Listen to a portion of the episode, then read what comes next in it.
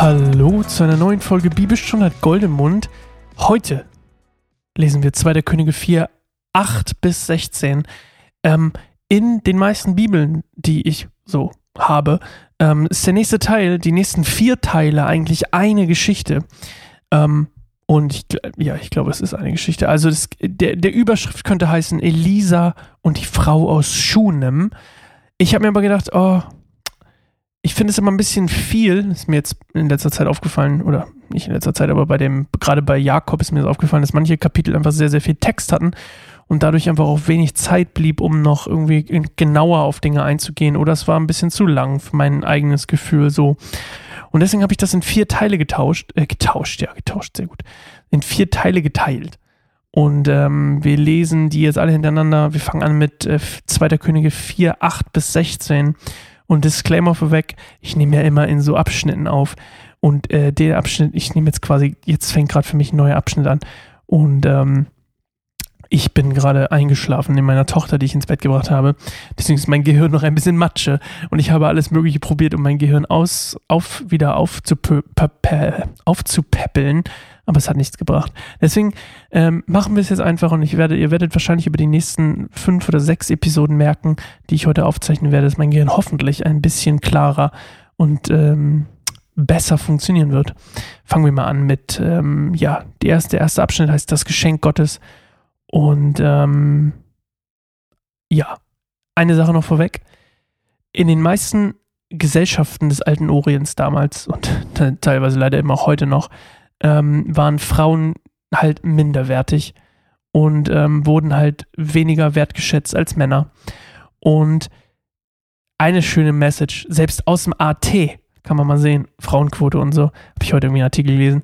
Ähm, Gott immer wieder in Geschichten vor, kommen immer wieder Geschichten vor, in denen Gott sich um Frauen kümmert, um Witwen, um, ähm, ja, ihr, ihr habt es ja gehört alles. Und Geile Aufzählung übrigens.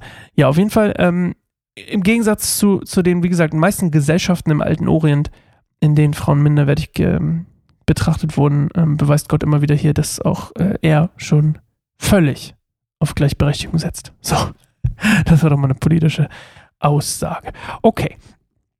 E-Mails könnt ihr mir wie immer an sascha.keineinsamebaum schicken. .org. Keineinsamebaum.org. So. Eines Tages kam Elisa in die Stadt Schunem. Dort lebte eine wohlhabende Frau, die ihn zum Essen einlud. Von da an pflegte er jedes Mal, wenn er durch die Stadt kam, bei ihr zu essen. Die Frau sagte zu ihrem Mann, ich weiß, dass dieser Mann, der immer zu uns kommt, ein heiliger Mann Gottes ist. Wir sollten ihm ein kleines Dachzimmer einrichten und ein Bett, ein Tisch, einen Stuhl und eine Lampe hinstellen, so dass er dort wohnen kann, wenn er zu uns kommt. Eines Tages kam Elisa wieder einmal nach Schunem und ging hinauf in sein Zimmer, um sich auszuruhen. Er sagte zu seinem Diener Gehasi, hol mir diese Frau aus Schunem. Also rief er sie und sie kam. Elisa sagte zu Gehasi, sag ihr, die Fürsorge, die du uns erwiesen hast, wissen wir zu schätzen. Was können, wir, was können wir nun für dich tun? Können wir beim König oder beim Heerführer ein gutes Wort für dich einlegen? Ich wohne sicher unter meinen Leuten, antwortete sie. Elisa fragte, was können wir dann für sie tun? Gehasi sagte, sie hat keinen Sohn und ihr Mann ist schon alt. Ruf sie noch einmal herein, befahl Elisa. Als die Frau zurückkam und in der Tür stehen blieb, sagte Elisa zu ihr, nächstes Jahr um diese Zeit wirst du einen Sohn im Arm halten. Ach nein, Herr, wehrte sie ab. Mann Gottes, lüge deine Dienerin nicht an. Ja, also, Setting.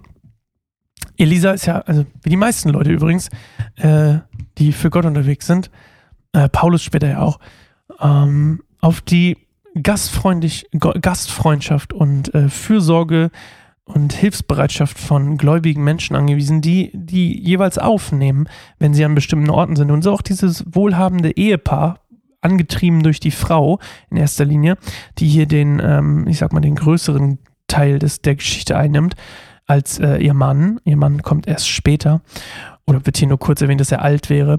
Und ähm, Ihr müsst wissen, also die, die, erstmal hat sie nichts, also sie, die ist nett zu denen und will aber gar nichts Gegenleistung. Die, Elisa lässt fragen, was sie will und sie sagt, oh, gar nichts. Ich, eigentlich habe ich alles, alles safe, gut. Und ähm, sie ist eigentlich völlig zufrieden mit ihrer Lebenssituation und wie es äh, um sie steht. Also sie ist einfach im Grunde einfach sehr zufrieden. Und das ist ja auch schön, wenn man mit Gott lebt und man kann einfach sagen, ich bin zufrieden, dann ist das ja erstmal eine super Sache. äh, wenn einem nichts einfällt, was man jetzt irgendwie will oder so. Erzähle ich das? Ja, mir ist aufgefallen früher, ähm, also ich bin sehr materialistisch groß geworden. Und ähm, wenn es dann Weihnachten oder so ging, dann wurde ich immer gefragt, was ich will oder so, und dann sind mir tausend Sachen eingefallen. Und erst so im Nachhinein habe ich gemerkt, so, dass äh, das immer irgendwie mein Versuch war, irgendwie eine Lücke zu füllen äh, mit Gegenständen. Und ich merke das heute teilweise noch, wenn es mir nicht so gut geht, dann komme ich in so eine Art ähm, Kauflaune oder dann denke ich, ich brauche irgendwas als Kompensation. Also das ist meine Prägung von früher. Und ähm, ich habe aber in letzter Zeit immer häufiger festgestellt, dass ich auf die Frage hin, wenn meine Mama zum Beispiel mich fragt, ob ich irgendwas brauche, schau an der Stelle übrigens, falls du das hörst, Mama, ähm, immer merke so, ach, eigentlich brauche ich gar nichts, ey. Eigentlich brauche ich gar nichts. Und klar ist immer nett, wenn jemand unsere Arbeit unterstützt. Das finde ich auch super, das ist auch wichtig. Ähm, und ich will das ja auch, wie ihr vielleicht schon wisst, ähm, ist es ja auch mittlerweile teilweise mein Beruf. Und äh, das soll es auch noch mehr werden. Und es ist schön, dafür entlohnt zu werden. Das ist, äh, ist keine schlechte Sache und es ist schön, was investieren zu können. Aber ich merke einfach, dass so der, der, dieser Materialismus weniger geworden ist. Und ich glaube, das ist hier vielleicht ähnlich bei der Frau, die sich sagt, so, nö, ich bin einfach zufrieden.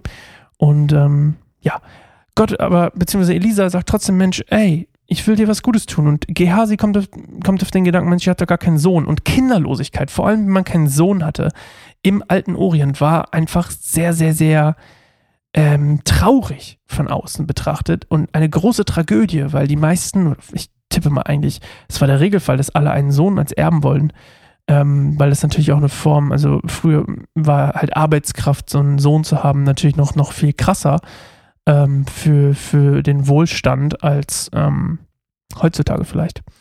Und ja, die Frau sagt einfach so, ich brauche nichts. Und Elisa sagt, Mensch, nächstes Jahr wirst du einen Sohn kriegen. Und das ist so ein bisschen das Setting, in dem wir uns bewegen wollen. Und deswegen wollen wir auch morgen äh, gucken, was daraus wird. Weil Gott will ihr ja einen Sohn schenken. Beziehungsweise Elisa hat gesagt, du wirst einen kriegen. So. sie glaubt es erst gar nicht, ne? Sie ist sehr gläubig anscheinend. Aber Daran glaubt sie nicht. Sie sagt, Mensch, lügt mich doch nicht an, Keule. Aber ne, wir werden sehen, wenn Gott was sagt, dann passiert das auch. Okay, so viel von mir heute. Ähm, tschüss, bis morgen. Ciao.